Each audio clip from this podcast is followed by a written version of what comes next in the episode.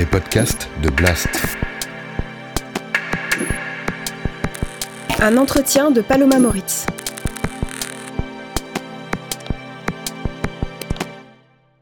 C'est un sujet qui déchaîne les passions et théories les plus improbables, au point que beaucoup ne savent plus quoi penser. Aujourd'hui, une partie de la droite, de l'extrême droite, mais aussi certains médias conservateurs ont fait de la question trans une obsession. Ils invoquent l'idée d'une épidémie, un phénomène de contagion sociale, un scandale sanitaire. Qu'est-ce que l'idéologie transgenre? Veut-elle abolir la différence des sexes? Menace-t-elle notre jeunesse et même nos enfants? Se dirige-t-on vers un nouveau scandale sanitaire? Pourtant, les personnes qui ont décidé d'entamer une transition de genre parce qu'elles ne se reconnaissaient pas dans le genre qui leur avait été assigné à la naissance sont entre 20 000 et 60 000 aujourd'hui en France. Elles représentent donc moins de 0,1% de la population. Alors pourquoi tant de haine, de polémique? Mais si à titre personnel on veut vivre cette expérience de vie, euh, de transition, de chirurgie, etc., écoutez, grand bien vous fasse. Faut pas que ça soit politique. Non seulement c'est des hommes qui se disent femmes, mais en plus c'est des masculinistes. Qu'est-ce qu'on va faire après? Par des euh, euh, piqûres, on va bloquer la puberté de ces enfants. Parce que pour qu'ils décident après quel est leur genre. Mais vous vous rendez compte, on, est, vraiment dans le docteur Mengele. Pendant que l'on agite des peurs irrationnelles, de nombreuses personnes trans n'ont pas accès aux soins, au logement, au travail, et le simple fait de marcher dans la rue peut constituer une épreuve de chaque instant. Les sociologues estiment que 85% des personnes trans seront agressées au cours de leur vie. Résultat, les personnes transgenres beaucoup plus de risques que le reste de la population d'avoir des pensées suicidaires et de passer à l'acte. Alors qu'est-ce que raconte véritablement la transphobie? De quelle peur parle-t-elle? Pourquoi tant de préjugés et d'incompréhension? Les hommes et les femmes trans font l'objet de nombreux débats médiatiques, mais sont très rarement invités sur les plateaux pour s'exprimer en leur nom, raconter leur vécu ou leur vision des choses. C'est l'une des raisons pour lesquelles je reçois aujourd'hui Talma Desta, auteur et journaliste spécialiste de ces questions. Ensemble, nous allons discuter de la réalité des parcours de personnes trans pour dépasser les idées préconçues et comprendre comment mettre fin aux violences.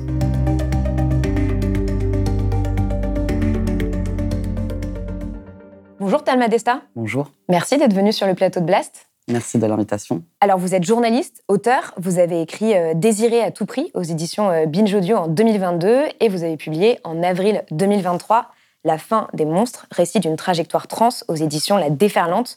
C'est un livre qui raconte euh, votre parcours de transition et qui est un plaidoyer pour l'émancipation des personnes trans. Je vais poser une première question qui peut paraître simple, mais qui me semble essentielle. Pourquoi est-ce que vous avez voulu écrire ce livre? Qu'est-ce que vous aviez envie de, transmettre ou de, partager avec ces écrits? Bah, euh, je pense que je l'ai écrit déjà au regard de ma propre histoire de transition, parce que ça s'est pas très bien passé dans ma famille et je manquais de ressources pour que ma famille puisse comprendre ce que je traversais.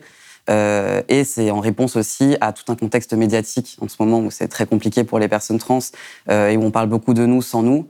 Mmh. Euh, et j'avais envie de mettre à disposition quelque chose qui soit très accessible, court, qui puisse voilà, se, se, lire et se prendre en main rapidement pour comprendre ce que c'est réellement un parcours de transition en France aujourd'hui, loin de tous les fantasmes qu'on entend.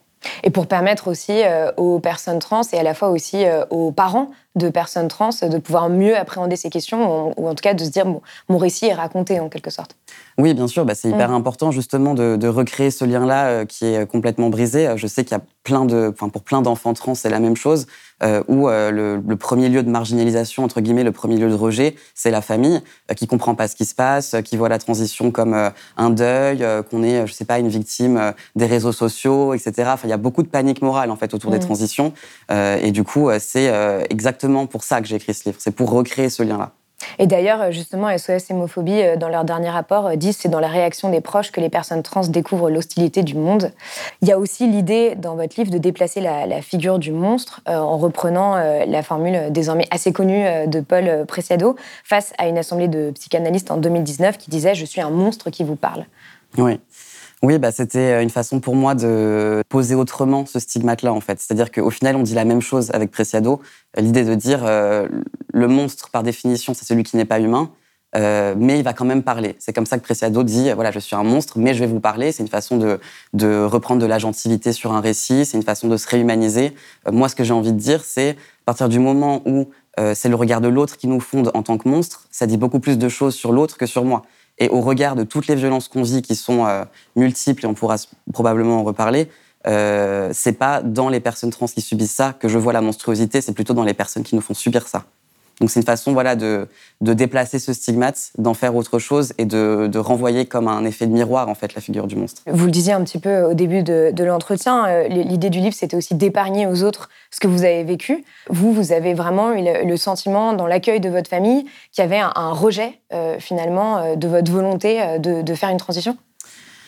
Alors euh, oui, clairement, ça a été très compliqué avec euh, certains membres de ma famille, euh, pas tous. Alors ça, c'est aussi un grand apprentissage de la transition, mais c'est que des fois, les, les soutiens sont pas là où on les croit. Mm. Euh, et par exemple, moi, ma grand-mère a été euh, directement euh, très très présente, très très soutenante, et ça, je m'y attendais pas forcément. Vous dites au début de votre livre qu'elle vous a tout de suite dit "Je t'aime, mon petit-fils, et je ne laisserai personne se mettre sur le chemin de ton bonheur et de ton corps." Oui, ce qu'elle me répète beaucoup depuis. Mais mm. en tout cas, voilà, avec d'autres membres de la famille, c'était plus compliqué, mais c'est assez courant en fait, avec souvent le, le, même vocable qui revient, celui du deuil. Euh, donc euh, voilà, les parents vont se dire qu'ils perdent leur enfant, euh, que leur fille ou leur fils est mort ou morte, etc. Enfin, c'est vraiment tout ce vocable-là qui, revient sans cesse. Et je trouve ça hyper violent parce que le moment où on annonce une transition ou une transidentité à notre famille, déjà c'est un moment de grande vulnérabilité, et puis en plus c'est un moment souvent de libération pour nous en fait. C'est enfin un espace où on, où on essaye d'être soi-même, et le fait de, de mettre sur cette, cette volonté de vie là euh, ouais, ce moment de renaissance, en fait. Exactement. enfin, une, idée de mort, de décès, euh, c'est hyper violent. Enfin, ça fait une contradiction euh, totale avec ce qu'on ce qu'on vit sur le coup. Et puis surtout, on est encore une fois très vulnérable en début de transition. cette vulnérabilité-là, il me semble pas qu'elle dure toute la vie, mais en tout cas, elle est particulièrement intense en début de transition. Et c'est le moment où on a besoin de nos familles on va revenir euh, sur euh, votre parcours ensuite, mais je voulais euh, d'abord justement parler du regard que la société pose sur les questions trans et surtout, on voit qu'il y a énormément d'incompréhension, de préjugés, d'idées préconçues. Au début de votre livre, vous écrivez La société tout entière envisage nos corps trans sous l'angle de la monstruosité ou de la mutilation, nos parcours comme une création médicale digne du monstre de Frankenstein, nos joies et nos malheurs à l'aune du délire collectif ou du récit pathétique, nos luttes comme une menace aux droits des femmes, on compare nos vécus à un simple ressenti psychologique, nos existences à un danger venant ébranler tout l'ordre social. Alors, à votre avis, d'où vient la, transphobie si forte dans la société aujourd'hui et de quelle peur elle parle en fait cette transphobie? C'est une vaste question. Je pense qu'il n'y a pas une cause à la transphobie, mais ce qu'on peut dire peut-être, c'est que euh, il me semble que c'est euh, des ressorts similaires euh, aux ressorts sexistes en fait. C'est-à-dire l'idée que il y a deux sexes naturels indépassables, qu'il y a une complémentarité entre ces deux sexes, que la complémentarité amène la domination de l'un sur l'autre. Enfin, et c'est exactement. Enfin, je pense que si on reçoit autant de violence, euh, c'est aussi parce qu'on vient montrer la fiction idéologique qui est contenue euh, dans cette croyance-là, parce que pour moi c'est une croyance, en montrant justement que la transition permet de se déplacer euh, sur l'échiquier social et que du coup il n'y a pas de destinée biologique en fait. Il n'y a pas, a pas de naturalité en fait de la division sexuelle. Et je pense que c'est vraiment ça que viennent dire les personnes trans et leur parcours de transition, c'est que on peut bouger sur cet échiquier-là. Et j'ai vraiment l'impression que c'est à cet endroit-là que c'est aussi insupportable. C'est dans, dans, le fait qu'on démontre cette, euh, cet écran de fumée, en fait. Et vous le dites justement euh, dans le livre, le féminisme dit qu'être femme ou homme n'est pas conditionné par les organes que l'on a entre les jambes ou nos chromosomes, mais par notre position dans la société. On ne demande pas à nos interlocuteurs, nos interlocutrices de baisser leurs pantalons ou de faire un test ADN avant de déterminer si nous allons les traiter comme des hommes ou comme des femmes. Oui, bah c'est typiquement l'expérience que moi j'ai pu faire du monde euh, très rapidement. Mmh. je vois bien de la manière dont on me traite qui est complètement différente d'avant la transition. Euh, à quel point la vie est plus simple, euh, à quel point euh, je deviens complètement invisible dans l'espace public, ce dont je parle beaucoup aussi dans le livre. Enfin, mon expérience du monde, elle a radicalement changé. et ce qui prouve aussi que le, la transphobie repose sur des ressorts sexistes, c'est que c'est infiniment plus compliqué pour les femmes trans que pour les hommes trans. Mm. Parce que de manière générale, c'est infiniment plus compliqué d'être une femme qu'un homme. Et il y a aussi justement bah, un certain nombre de féministes, qui se disent féministes, on les appelle aussi fémélistes, qui se battent justement contre euh, le fait que les personnes trans aient accès à un certain nombre de droits. Il y en a qui sont très médiatiques, comme euh, Dora Muto, comme Marguerite Stern. Comment est-ce que euh, vous vivez cette, cette parole-là dans l'espace médiatique qui est, très souvent relayée et qui ne fait que dire que finalement, en fait, les personnes trans souffrent de troubles psychiatriques qui peuvent être réglés avec des psys et qu'il n'y a pas du tout besoin de faire une transition de genre pour, pour les régler. Et on peut aussi évoquer, par exemple, les normes polémiques qu'il y a eu sur le, les affiches du planning familial qui montrait un homme enceint, mmh. euh, qui, euh, et l'auteur d'ailleurs de cette affiche a été euh, harcelé sur les réseaux sociaux pendant des mois. Oui, oui bah c'est vrai qu'on On voit que c'est quand même, enfin, c'est un peu ce que vous disiez avant, mais que ça, ça ça provoque des débats extrêmement violents. Mm. Oui, on met, on met, souvent en avant les militantes anti-trans, parce que moi, c'est vraiment la, formule que je préfère employer. mais en fait, le danger, il est de partout. Quoi. moi, je, je, le situe moins à cet endroit, même si forcément, c'est très violent de découvrir, je sais pas, les nombreuses tribunes qu'elle publie sur Valeurs actuelles euh, ou euh, Le Figaro. Enfin bon, voilà, c'est violent à vivre en tant que personne trans. mais moi, ce qui m'inquiète vraiment politiquement, c'est moins leur parole qui est relayée, mais de manière pour l'instant assez marginale malgré tout, que l'arrivée de l'extrême droite imminente au pouvoir. là, je pense que c'est un, une donnée très très concrète de ce qui pourra jouer sur notre accès au droit dans un futur proche. c'est pas les tribunes des antitrans dans, dans la presse. Euh, c'est vraiment euh, cet enjeu-là qui, pour moi, me semble hyper central. Euh, elles, elles sont à la limite un faire-valoir ou une caution féministe, bien qu'elle soit pas féministe. Mais je trouve que le danger, il est, il est ailleurs. Il est à l'endroit de l'extrême droite, vraiment pour nous. Hmm. on va revenir sur cette, euh, sur cette question politique, mais, euh, mais ça me semblait important de, de, quand même répondre à ça parce qu'il y a énormément euh, de personnes qui entendent, qui lisent ces discours, qui, qui, sont exposés et qui peuvent y être perméables et donc avoir tendance à penser que finalement la transition de genre c'est une sorte de mode qui est de plus en plus à la mode, que ça pourrait donner des idées à des enfants qui auraient jamais pensé avant. Enfin, en bref, que ça va trop loin. Et c'est quand même un discours qu'on peut entendre mmh. beaucoup de la part de, de personnes qui vont pas forcément se considérer comme transphobes, alors que dans le fond, euh, ces pensées-là le sont, mais, euh, mais qui mm. sont exposées à ces discours-là et qui, dans le fond, ne, ne savent pas très bien comment se positionner. Ah oui, c'est compliqué parce que justement, on, nous donne très peu la parole. Euh, donc moi, j'ai envie qu'on revienne vraiment à la réalité de nos vécus et de se rendre compte à quel point c'est décalé par rapport aux fantasmes qu'on pose sur nos trajectoires.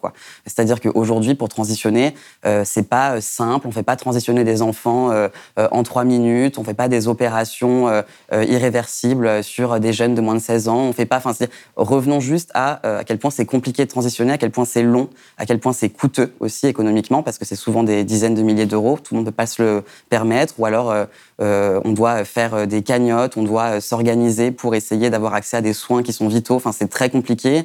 on est découragé de le faire parce qu'on on peut perdre nos familles, on peut perdre notre entourage social. il y a une marginalisation par rapport à l'accès à l'emploi, l'accès au logement. Enfin, ça me semble complètement lunaire de croire que euh, euh, la transition, euh, ce serait une espèce de, lubie qu'on pourrait, je sais pas, adopter par influence extérieure, notamment des réseaux sociaux, au sens où, encore une fois, le monde entier nous décourage de transitionner. On ne mm. nous encourage pas à transitionner. C'est très compliqué de transitionner. Et j'ai envie qu'on revienne à ça, à cette difficulté-là et, et aux violences qu'on reçoit. Si on peut se dire aujourd'hui qu'il y a plus, de plus en plus de jeunes, je ne sais pas, qui sont euh, dans un questionnement par rapport à leur genre, etc., euh, c'est simplement parce qu'il y a une, une, parole qui est plus possible qu'avant. Vous savez, c'est un petit peu comme le, le diagramme euh, enfin l'explosion des gauchers euh, au, moment où euh, il y avait plus de, de sévices corporels quand on écrivait la main gauche.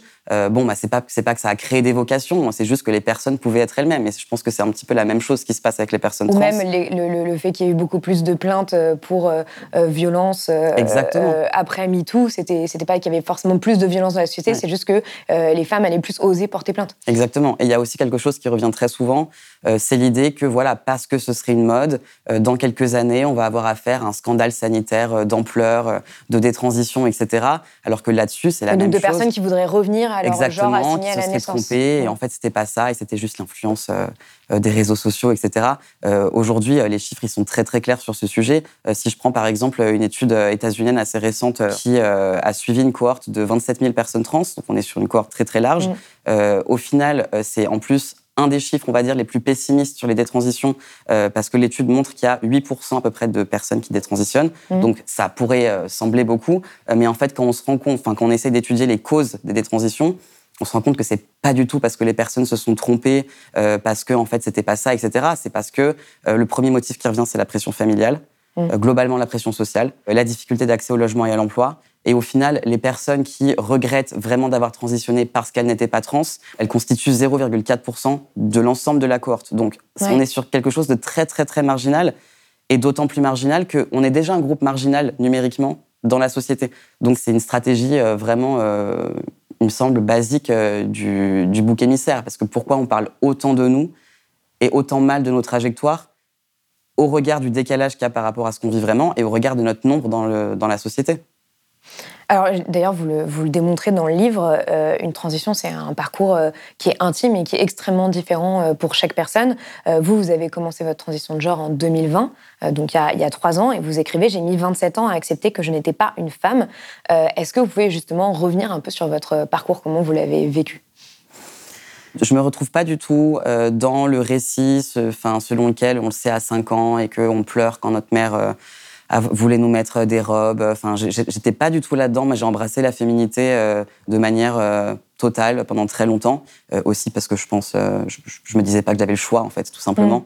Quand j'ai eu les conditions pour pouvoir transitionner, c'est-à-dire quand je dépendais plus de ma famille financièrement par exemple, quand j'ai pu être moi stable dans ma vie avec un entourage solide, etc.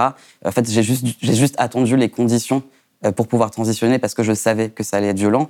Et c'est ce que vous dites dans votre livre, je sens l'urgence d'être en sécurité avant que ma masculinité puisse éclore parce que vous étiez aussi dans, un dans une famille avec un père euh, euh, violent, alcoolique et que vous, vous étiez simplement en train d'essayer de survivre au jour le jour et donc de ne pas vraiment pouvoir vous poser ces questions. Je veux dire, j'avais aucun espace mm. à 10 ans pour me poser des questions sur mon genre. Il fallait survivre jusqu'au lendemain, c'était déjà ma priorité et puis le reste, on allait voir ça après. Mais, mais je trouve que ce qui est intéressant aussi de, de dire avec ça, c'est qu'il y a plein de parcours parcours différents. Et c'est vrai qu'on se fait toute une image aussi de, euh, de ce que c'est une personne trans. Et donc, c'est voilà, forcément une personne qui se déteste maladivement depuis qu'elle a 5 ans. Alors, je dis pas que, que ça ne peut pas être le cas, parce que pour plein de personnes, c'est le cas. Mais en fait, il y a autant de personnes trans que de parcours, que de rapports euh, à son genre. Euh, c'est d'ailleurs quelque chose qui peut évoluer toute la vie, même chez les personnes cis. Enfin, je veux dire, c'est une, une donnée un peu malléable que, qui n'est pas forcément figé euh, et pas seulement pour les personnes trans. Quoi. Bien sûr. Et, on peut faire le parallèle avec la sexualité aussi. Oui, complètement. Et, je trouve que c'est hyper important de montrer ça aussi parce que j'ai l'impression que le seul euh, récit qui est autorisé sur les personnes trans, c'est justement une espèce d'idéal hyper pathologisé euh, de voilà la dysphorie de genre. on se déteste depuis qu'on est enfant. c'est un trouble qui a été dans le DSM pendant longtemps et qui l'est encore aujourd'hui sous, une forme différente. Mais bon, voilà. Enfin, il y a tout un historique aussi qui vient poser sur nous euh, le, le, sceau de la maladie. Euh, et ça s'inscrit dans toute l'histoire de notre prise en charge médicale notamment, alors que, euh, encore une fois, il y a autant de personnes que de parcours. Il y a des mm. personnes qui l'ont su tard, qui l'ont compris tôt, qui ont commencé à 50 ans à leur transition, qui ont commencé à 16. Enfin, il y a, il y a vraiment énormément de choses qui peuvent se passer. Et je trouve que ce que ça a dit, euh, cette idée que euh, une vraie personne trans, c'est vraiment une, c'est une personne qui se déteste depuis qu'elle a 5 ans, euh, c'est que la, seule bonne raison d'être trans, c'est d'avoir envie de mourir depuis toujours, quoi. C'est ça en fait. C'est-à-dire mm. que c'est tellement une tragédie d'être trans que la, seule manière, par exemple, qu'on puisse nous laisser accéder aux soins, ça on pourra en reparler aussi si vous voulez, mais c'est cette, cette, espèce de de diagnostic en fait, le diagnostic de dysphorie qui peut voilà entraîner tout un tas de de problématiques euh, psychologiques, etc. Mais euh, il y a quelque chose de l'ordre de la réassignation à la maladie constamment. Et j'aimerais bien qu'on puisse sortir de ça et montrer que tous les parcours sont différents. Alors, vous parlez euh, aussi de ce qui peut être euh, considéré comme tabou quand il est déjà euh, très difficile d'être accepté par la société, c'est vos doutes. Et vous évoquez justement, par exemple, dans un passage, un jour de doute, où vous vous dites Cela vaut-il vraiment le coup? Est-ce que je ne suis pas en train de faire la pire connerie de ma vie? Quels sont les, plus grands doutes que vous avez pu avoir? Et est-ce que ça vous arrive encore aujourd'hui ou finalement c'est un peu parti? Alors déjà, j'ai envie de commencer en disant que le doute, il me paraît il me paraît tellement normal dans un parcours trans, enfin déjà dans n'importe quelle décision de vie, parce que c'est mm. humain de douter. Euh, donc, euh, donc voilà, on, nous, oppose souvent cette, cette, idée d'inconstance, quoi. Mais en fait, le doute, euh, c'est constitutif de l'expérience humaine de manière générale. Et ça l'est, il me semble, d'autant plus quand une transition apporte avec elle autant de violence. je ne vois pas qui pourrait ne pas douter mm. Quand, euh, je sais pas, ses parents voudraient plus lui parler, euh, quand euh, ce serait hyper compliqué de trouver du boulot, quand on doit se cacher dans son immeuble pour pas que les voisins comprennent ou que le propriétaire soit pas au courant, quand on se fait agresser dans l'espace public. Bien sûr qu'on va se réveiller certains matins et se dire, mais est-ce que ça vaut le coup? Et la réponse est oui, évidemment que ça vaut le coup, parce que c'est toujours plus douloureux au final de, se cacher toute sa vie. Euh, mais euh, je ne pense pas qu'on puisse euh, nous reprocher ce doute alors que c'est pas un résultat de notre inconstance, c'est un résultat des violences qu'on vit et de la marginalisation qu'on subit. Et vous parlez aussi, par exemple, pour votre cas, en tout cas, des piqûres et du fait que vous avez extrêmement peur des piqûres et que pour vous, c'est à chaque fois que vous faites une piqûre, vous vous demandez si vous allez la faire tellement vous avez peur et tellement vous êtes en train de vous demander exactement ce qui va, ce qui va se passer, quoi. Ouais, ouais, bah ça, c'est après, c'est mes petites euh, lubies euh, personnelles, Ouais. mais, euh, mais euh, c'est vrai que euh, il y a quelque chose euh, de l'ordre de du combat, alors pas tant contre soi, mais contre le reste du monde. Donc euh, forcément, alors ça vient, ça vient concentrer en plus un ensemble de panique morale, les- le traitement hormonal. hein, c'est, Oui. vraiment ce qui revient hyper souvent. Euh, donc forcément. euh, j'ai aussi utilisé cette figure-là parce que c'est un épouvantail pour les antitrans euh, très très facile. Mais ce qui est certain, c'est que j'ai l'impression quand même que les doutes s'apaisent avec le temps. Encore Mhm. une fois, comme je vous disais au début, mais le, le début de la transition, enfin le, le début là, au milieu, enfin voilà, quand on est vraiment activement en transition, euh, c'est le moment qui est le plus vulnérabilisant. Euh, c'est le moment où on est le plus exposé. Euh, et encore une fois, je fais quand même la différence entre les femmes trans et les hommes trans parce que c'est infiniment plus compliqué pour elles. Même si ça continue d'être compliqué, c'est pas aussi violent tout le temps et toute la vie. Euh, je Mm. pense que ce qui est sanctionné aussi, par exemple, dans l'espace public, euh, ça va être ce qui est considéré comme euh, une déviance aux normes de genre. Donc, si les personnes voient qu'on est une femme pas comme les autres ou un homme pas comme les autres, ou il y a quelque Mm. chose qui, qui cloche, c'est aussi cette, cette non-conformité au stéréotype de genre qui va générer de la violence. Euh, mais les personnes trans sont pas toutes visibles, en fait. Ouais. Ça, je pense que c'est aussi un stéréotype qu'on a sur les personnes trans. Euh, euh, je pense qu'il y a plein de personnes trans euh, qui croisent la route de chacun et chacune au quotidien, mais simplement on ne sait pas qu'elles sont trans parce que le but de la transition, euh, c'est pas d'être trans, c'est d'être un homme ou une femme. Donc c'est d'être visible sur- par cette identité-là et pas par le fait d'être trans. Après, il y a des personnes qui le revendiquent, etc. Mais, mais globalement, le but, c'est quand même d'avoir la paix et la tranquillité. Et j'assiste beaucoup là-dessus sur, euh, enfin, dans mon livre parce que Mm. Il y, a, aussi ça qu'on nous, enfin, c'est ça qu'on nous refuse en fait, je pense. La sérénité, la paix, euh, par le matraquage médiatique qu'il y a, par notre traitement dans l'espace public, euh, par le traitement dans nos familles, euh, alors que la transition, c'est un élan de vie en fait. Justement, pour, pour terminer sur, sur cette question de votre parcours, vous confiez que c'est difficile pour vous d'appréhender votre masculinité parce que vous n'avez pas confiance en fait en les hommes du fait de, de votre histoire. Et du coup, comment est-ce que vous, vous appréhendez euh, le fait de construire une autre masculinité aujourd'hui Parce que c'est ce que ce que vous dites que euh, la transition vous apprend à, vous réconcilier avec la masculinité, mais euh, mais aussi à vouloir être un, autre homme que, que, les hommes que vous avez croisés dans votre vie, quoi, en quelque sorte. Bah oui, c'est en fait c'est une question qu'on me posait beaucoup en début de transition, puis même dans les rencontres, etc. C'est euh, quels sont tes modèles Et en fait, euh, bon, c'est peut-être un peu triste comme réponse, mais j'en ai pas tant que ça. Ouais. Euh, et notamment, j'ai un bon contre-modèle effectivement qui est mon père. Mais j'ai fini par me dire, mais en fait, le contre-modèle, c'est un modèle déjà. Enfin, je veux dire, c'est une voie dans laquelle on veut pas s'engager. Mm. Et ça, ça m'aide beaucoup à former mon identité masculine et à savoir comment je veux être dans le monde. Donc, je pense que les contre-modèles font des très bons modèles, euh, malgré eux. Euh, ce qui est sûr, en tout cas, c'est que euh, la transition, ça peut aussi être un terrain d'exploration et un terrain de jeu pour savoir, voilà, comment on veut, euh, comment on veut être un homme dans le monde, comment on veut être une femme dans le monde. Euh, et du coup, de faire cet exercice-là, de m'interroger vraiment sur quelle masculinité je veux incarner, ben du coup, ça me, ça me crée des espaces de possibilités euh, que j'avais jamais pu toucher avant, parce que je côtoyais que des hommes qui étaient très violents. Et ça, c'est très joyeux, en fait. C'est vraiment très joyeux comme espace. Donc, euh, donc, je pense que c'est un rapport, oui, qui, qui me permet de m'apaiser aux hommes, parce que, en n'ayant pas trouvé de modèle sur mon chemin, je crée peut-être euh, celui que j'aurais aimé avoir euh, dans ma vie ou sur mon parcours. Et je dis pas que tout est parfait et que c'est simple, etc. Mais en tout Mm. cas, c'est vers ça que je tends. Et je trouve ça assez joli. Mais c'est ce que vous évoquiez euh, d'ailleurs euh, aussi euh, tout à l'heure, c'est qu'il y a aussi quelque chose dans le parcours des personnes trans qui pourrait instruire la société tout entière parce que c'est les seules personnes qui font l'expérience de passer d'un genre à l'autre et qui se rendent compte que en fait l'apparence de genre surtout va changer l'expérience du monde, l'expérience de vie qu'on va avoir. Comment est-ce que vous le, vivez vous ça aujourd'hui? Bah, encore une fois, je pense que c'est là où réside la, grande détestation qu'il y a pour les personnes trans. C'est que justement, on sait que c'est une fiction. Euh, on sait que c'est une question finalement de quelques mois d'hormones, euh, euh, parfois d'opérations chirurgicales, etc. Et que des choses qui peuvent sembler aussi, enfin voilà, juste un suivi médical, quoi, permet de changer complètement le rapport qu'on a au monde et, et la façon dont on nous perçoit. Je dis dans le livre euh, que la, la transition me fera jamais abdiquer euh, la- ma solidarité envers les femmes qui m'entourent et envers l'enfant que j'étais. C'est-à-dire que euh, je peux pas, mon corps, il peut pas oublier en fait tout ce que j'ai vécu avant. en plus, c'était très violent. Enfin, je veux dire, euh, évidemment, j'ai tout, euh, tout l'arsenal du, du, harcèlement de rue, des agressions sexuelles dans l'espace public, enfin des violences sexuelles de manière générale. Mais j'ai aussi grandi dans un foyer très violent, très violent à l'égard des femmes uniquement. donc forcément, ça, c'est quelque chose qui m'a traumatisé, mais en même temps, c'est un savoir très précieux. Et ça, j'ai envie de le garder avec moi dans la manière dont je construis ma vie aujourd'hui.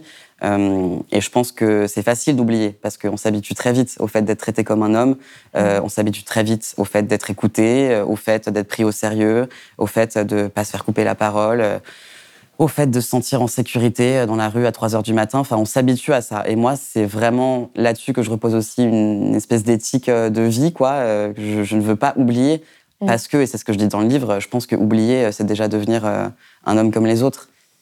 Et encore une fois, j'ai pas envie de devenir euh, mes contre-modèles. Hmm. Alors concernant euh, justement euh, plutôt le, rapport à, l'espace public, les agressions, les insultes, dans une interview à Néon en 2022, vous disiez plus j'avance dans ma transition, plus on me fout la paix. et, à la fois dans votre livre, vous écrivez aussi moi qui ai été extraverti et sociable, ma maison est devenue mon paradis. et vous avez compris peu à peu, au fur et à mesure de votre transition, qu'en fait le foyer euh, était un des seuls refuges pour les personnes trans, euh, un, des seuls endroits qui était à l'abri euh, de la violence du monde Bah oui, déjà encore une fois, comme on a beaucoup de problèmes avec nos familles, on est forcé en fait de se recréer des foyers autrement. Mais ça, je pense que c'est comment dire caractéristique des personnes LGBTI de manière générale. C'est-à-dire à, partir du moment où la famille nous est refusée. Enfin, dans le cas des personnes trans, ça c'est important de le dire aussi. Mais les hommes trans, par exemple, n'ont pas droit d'accès à la PMA encore aujourd'hui en France. Euh, jusqu'en 2016, pour pouvoir changer d'état civil, euh, il fallait euh, se faire stériliser obligatoirement. Donc, stérilisation réelle ou stérilisation symbolique, l'accès à la famille, la famille convenable, mm. celle qui se fait chez les gens normaux, enfin, ça nous est complètement refusé. donc, on recrée des foyers autrement comme on peut. Donc, forcément, dans ce cadre-là, la maison, ça devient un paradis et ça devient le monde entier. Euh, encore une fois aussi parce que le rapport à l'espace public est très compliqué. Euh, donc oui, il y, a une ambivalence parce que moi, encore une fois, je parle de, mon, de ma position d'homme trans. Donc effectivement, mon rapport à l'espace public, il s'améliore avec le temps. C'est vraiment pas le cas pour les femmes trans. Euh, mais du coup, il y a quelque chose qui se joue d'un peu, ouais, d'un peu ambivalent où à la fois goûter à cette paix-là, c'est quelque chose de très nouveau et de très soulageant.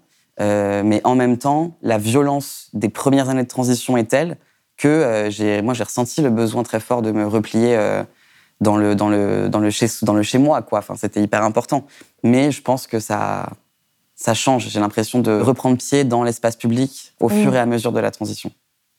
Oui, et ça, enfin, je le précise pour faire un petit point de vocabulaire, euh, mais c'est aussi lié à ce qu'on appelle aujourd'hui le stress minoritaire, c'est-à-dire en fait euh, le vécu euh, quotidien de la stigmatisation qui est spécifique aux minorités et qui du coup bah, s'applique aux, personnes trans. donc à, ces agressions dans l'espace public s'ajoute aussi toute une panoplie de violences en quelque sorte que vous décrivez dans votre livre. Donc on a les violences administratives, il y a les violences politiques, les violences médiatiques. elles se nourrissent aussi les unes les autres. et, dans les médias, donc on l'a dit, il y a de plus en plus de, paroles transphobes et de tribunes. Et ce sont euh, quand même les, femmes trans euh, qui sont les plus exposées euh, à ces violences, à la fois dans l'espace public et, médiatique. On les accuse un peu de tous les maux, on les accuse de renforcer les représentations, les stéréotypes de genre, d'être des, agresseuses qui veulent infiltrer les cercles féminins et violer les femmes. Non seulement c'est des hommes qui se disent femmes, mais en plus c'est des masculinistes. C'est des hommes qui vont chez les femmes, c'est ce qui vient de se passer, hein, euh, pour, les violer. Et dans votre livre, vous, vous, démontez un peu tous ces argumentaires. En quoi est-ce qu'ils sont infondés selon vous? Qu'est-ce que, vous voulez y répondre? Bah, euh, En fait, tout repose sur un ressort euh, profondément transmisogyne qui vise à, transformer des victimes en bourreaux. Il y a une espèce de figure épouvantail avec les femmes trans qui serait responsable d'à peu près tous les maux de la Terre que vous, que vous venez de citer. Euh, alors qu'on on parle là d'un groupe social qui est parmi les plus marginalisés qui soient. Et je pense qu'encore une fois, c'est à cette réalité-là que j'ai envie de ramener les choses, euh, c'est-à-dire euh, les femmes trans sont surexposées aux violences sexuelles, sont surexposées aux violences dans l'espace public, sont surexposées aux violences médicales. on ne transitionne pas pour agresser des femmes et pour envahir leurs espaces et pour prendre leurs paroles, etc. Les, femmes trans ne sont pas écoutées. Euh, ne sont pas respectées, pas considérées, euh, violentées en permanence. J'aimerais bien qu'on mette fin à cette espèce de renversement de la charge de la culpabilité qui me paraît euh, assez, assez loin de, de la réalité. Et je parle dans le livre du fait que si on pense ça, on s'est probablement jamais baladé dans la rue avec une femme trans, par exemple. C'est-à-dire que c'est une violence constante. C'est des insultes constamment. c'est un rapport très très violent à la sphère médicale. C'est moi, je suis entouré d'amis qui n'ont plus de famille. donc on, parle de ça en matière de conditions de vie. On parle de personnes qui euh, sont très souvent, euh, qui se tournent très souvent vers le travail du sexe parce qu'il n'y a pas d'autre euh, choix sur le plan professionnel. on est sur une dégradation globalement des conditions de vie sur le plan socio-économique. donc on n'est pas sur une figure du, bourreau tout puissant qui, qui, vole des espaces et qui, et qui veut annihiler les femmes.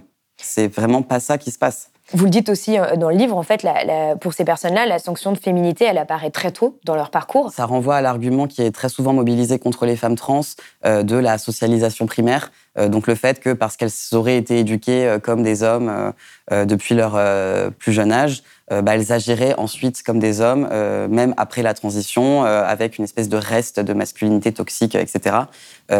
or, on se rend bien compte que euh, généralement chez euh, les femmes trans, euh, même si leur coming out se fait à, tel âge ou un âge, un âge tardif, par exemple, le, cette sanction de la féminité, elle arrive effectivement très tôt dans leur parcours, où il y a ce qui est considéré comme une déviance aux normes de genre attendues d'elles. et du coup, on, on, a une, par exemple une, une surexposition aux violences sexuelles pour les enfants trans et notamment les petites filles trans, même si leurs parents ne savent pas du tout que c'est un enfant trans à ce moment-là. Mm. Donc c'est encore une fois toutes les intrications qu'il y a entre euh, euh, sexisme, euh, homophobie, transphobie, qui font que globalement on est sur un socle commun où la violence est le résultat de la déviance aux normes de genre. C'est quand même globalement ça qui, qui, fait socle entre les trois. et ça, ça ne survient pas euh, au moment où on commence sa transition ou au moment où on fait son coming out. Euh, donc dire que finalement les femmes trans ont été élevées comme des hommes, c'est déjà faux. Mm. C'est déjà faux parce que euh, elles, ont, elles ont rarement été élevées de cette manière-là en fait. Oui, parce que pour certaines, elles ont aussi très tôt justement montré qu'elles n'avaient pas envie d'être des hommes. Oui, voilà, exactement. Mm. Sur les violences euh, administratives, vous, vous montrez aussi dans le livre à quel point euh, changer d'état civil, euh, c'est le parcours du combattant, avec une procédure qui est très judiciarisée. est-ce que, est que vous pouvez l'expliquer? Parce qu'elle elle raconte aussi justement le fait qu'on on reproche beaucoup aux personnes trans de, finalement de perpétuer des stéréotypes de genre, des représentations de genre, et en même temps, quand elles doivent changer d'état civil, on leur demande de correspondre à un stéréotype de genre, sinon on ne leur accorde pas. Quoi. Oui, complètement. Bah déjà, je pense qu'il faut dire que le la procédure a changé en 2016 euh, avec euh, la loi de modernisation de la justice euh, du XXIe siècle. donc avant ça, je l'ai dit tout à l'heure, mais on était contraints et contraintes d'être stérilisés pour pouvoir accéder au changement d'état civil. la France a été condamnée par la CEDH, donc la Cour européenne des droits de l'homme. Exactement. Donc du coup, il y a eu cette loi qui a été votée. Donc aujourd'hui, c'est une, une, procédure qui reste judiciarisée. Donc c'est pas sur déclaratif. On va pas seulement en mairie. on doit se montrer devant le juge, produire un dossier de plusieurs dizaines de pages. Euh, il faut savoir aussi que c'est un dossier qui repose pas du coup sur notre propre rapport euh, au genre ou à la façon dont on veut être dans le monde. C'est un dossier qui va euh, se baser sur la preuve par les pairs. Donc, par exemple, le document de preuve principal de ce type de dossier, ça va être les lettres de témoins. donc, la famille, les amis, le cercle professionnel, qui va venir attester qu'on se présente bien en tant qu'homme ou en tant que femme dans le monde. Donc voilà, c'est encore quelque chose de très de très infantilisant et de très peu autodéterminé en fait. Euh, et ensuite, c'est effectivement un juge qui va prendre la décision de nous accorder ou pas ce changement d'état civil, qui, on le rappelle, euh, nous sert à nous mettre en sécurité. Enfin, c'est vraiment ça l'objet euh, de, cette procédure en fait. Hein. c'est de, de, ne plus être visible en tant que personne trans avec un décalage entre l'apparence physique et le M ou le F sur ses papiers. Et effectivement, on nous reproche très souvent euh, de euh, renforcer les stéréotypes de genre. Voilà, vous considérez que euh, un homme ça ressemble à ça et une femme ça ressemble à ça ou qu'il faut faire ci ou cela. Mais en fait, c'est ce qu'on nous demande. Et je pense que la procédure de surtout les femmes trans d'ailleurs. surtout pour les femmes trans, complètement. Et, et, dans le dans la procédure de changement d'état civil, il y a cette espèce de fil de funambule qui est très très difficile à naviguer, où à la fois euh, voilà, on nous reproche de euh, renforcer les stéréotypes de genre, mais en même temps, si euh, on est, si on présente une espèce de, vraie déviance aux normes de genre devant un juge, typiquement, je ne sais pas si on est une, femme trans butch, voilà, ou plus masculine, ou si on est un, homme trans très efféminé, ou voilà, qui n'a pas un passing parfait, etc. bah, en fait, c'est des changements qui peuvent nous être refusés. Donc on doit à la fois, enfin on nous accuse à la fois globalement de renforcer euh, toutes les dynamiques patriarcales qui existent, mais en même temps, si on ne correspond pas à l'idée que, par exemple, les juges se font de ce qu'est un vrai homme ou une vraie, femme, mm. on ne peut pas être mis en sécurité. Donc c'est une espèce de, de voie sans issue euh, où on part perdant dans tous les cas euh, et ça rend du coup les procédures extrêmement compliquées, extrêmement longues encore une fois. Et, je reviens à ce qu'on disait au début, mais la transition, c'est très très compliqué.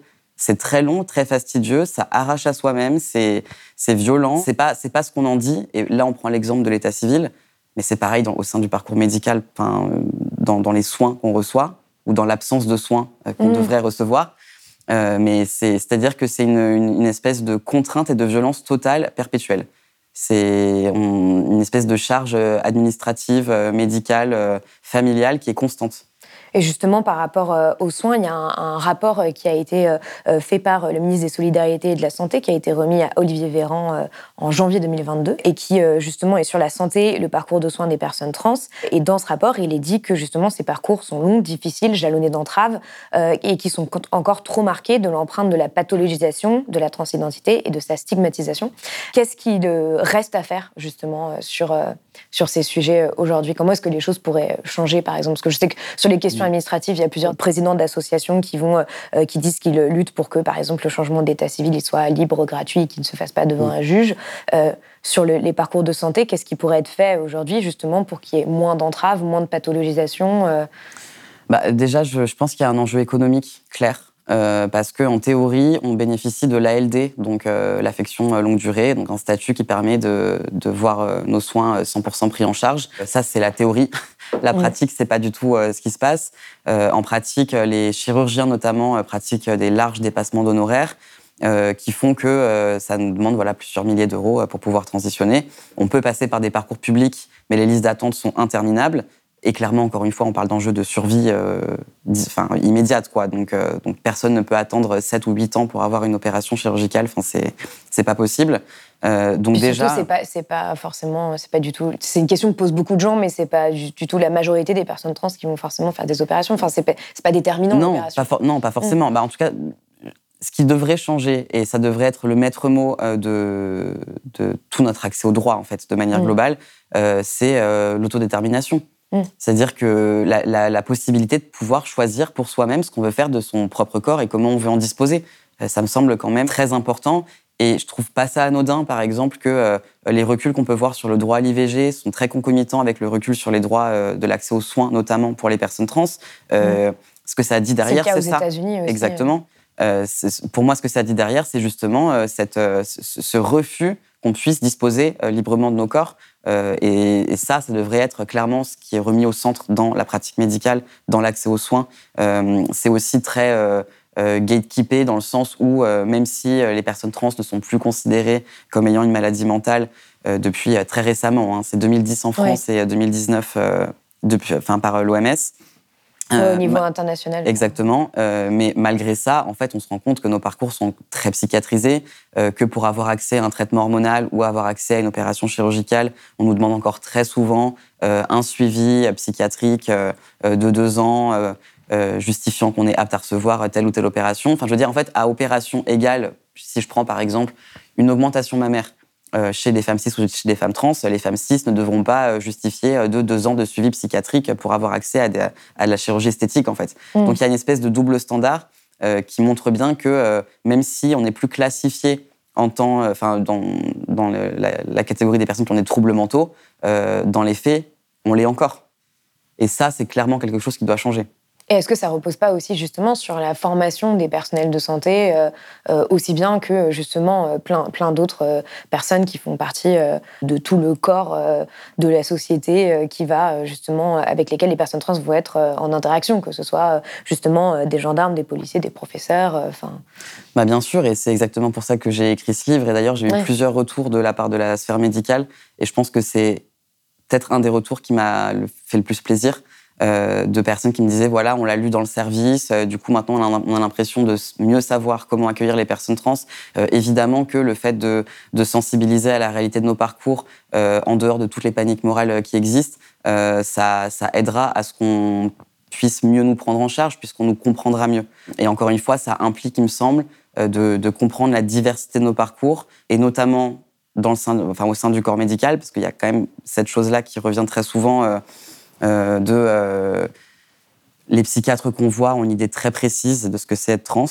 et clairement, si on leur sert un autre récit que celui qu'ils veulent entendre, on n'aura pas l'accord pour nos opérations. Euh, moi, typiquement, euh, quand j'ai fait ma mammectomie, euh, le psychiatre m'a posé une question qui me semble hallucinante, mais qui dit tout en fait de la situation. il m'avait dit à partir de quel âge avez-vous eu envie d'arracher vos seins? C'était la formule qu'il a employée.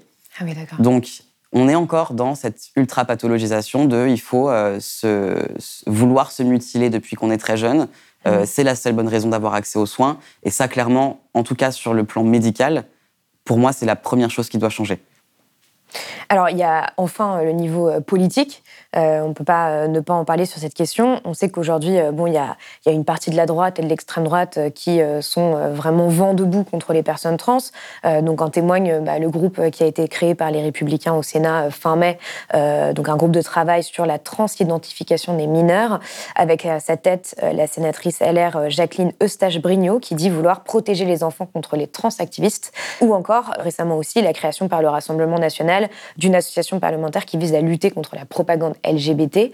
D'une certaine manière, on, voit qu'il y, a un peu euh, voilà, cette offensive de la part d'une partie de la droite et de l'extrême droite, mais il y, a, peu de choses qui vont dans l'autre sens, on a l'impression, euh, du, côté du personnel politique. C'est-à-dire, quelles sont euh, aujourd'hui les personnalités politiques qui défendent les droits des personnes trans ou qui, comprennent les enjeux et qu'est-ce qu'il faudrait, faudrait que les politiques fassent aujourd'hui pour vous justement pour mieux protéger les personnes trans contre toutes les violences qu'elles peuvent subir au quotidien?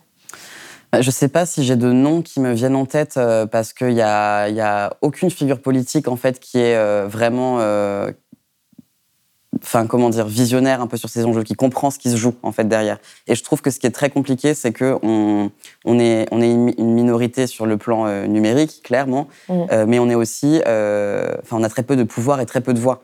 Euh, donc c'est très facile de nous utiliser euh, comme épouvantail dans à peu près tous les débats.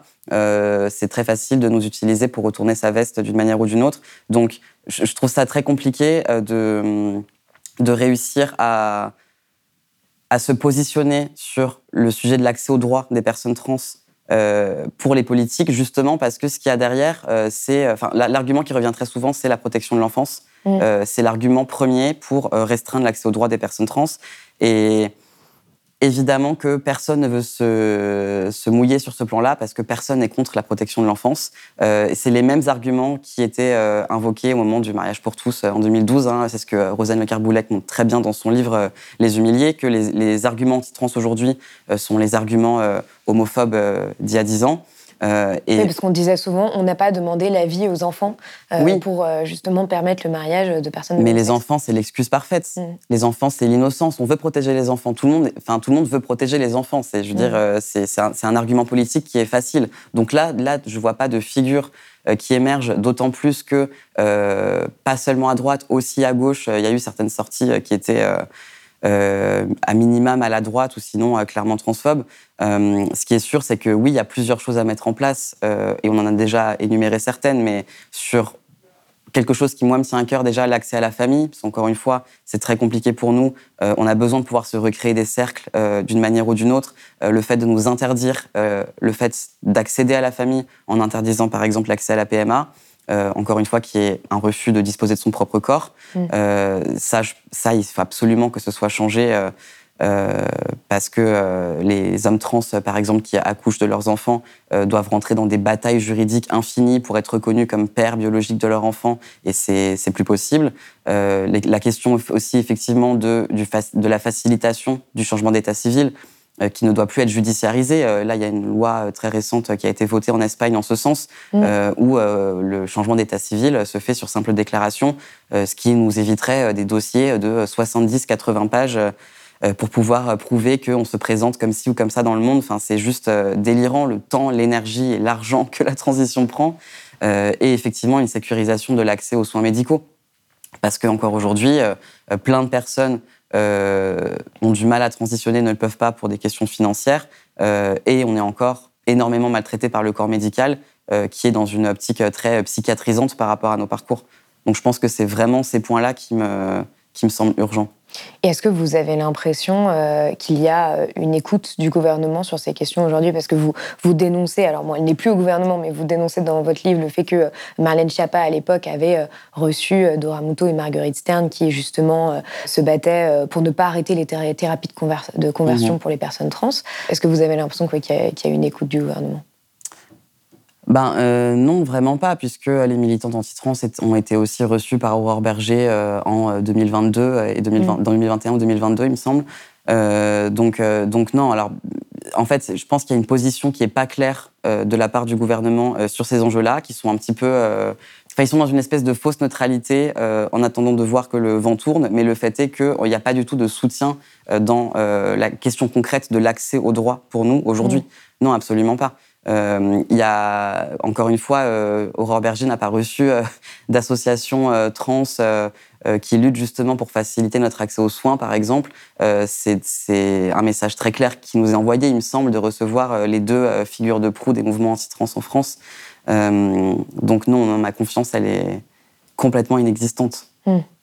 Voilà, pour terminer, euh, je, voudrais faire un petit exercice de politique fiction que je fais souvent euh, avec euh, mes, invités pour essayer d'imaginer autre chose, parce que c'est aussi ça qui peut nous permettre d'avancer vers d'autres voies parfois. Pour vous, à quoi ressemblerait justement la fin des montres, comme vous le dites dans votre, dans votre livre, c'est-à-dire voilà, une société dans laquelle bien, les, les, personnes trans pourraient être reconnues comme telles, vivre normalement, et dans laquelle il n'y aurait plus de discrimination de façon générale de toutes les personnes LGBTI. Ça ressemblerait euh, euh, au fait de pouvoir euh, marcher dans la rue sans se faire insulter. ça ressemblerait au fait de pouvoir annoncer qu'on est trans à sa famille sans risquer de la perdre pour toujours.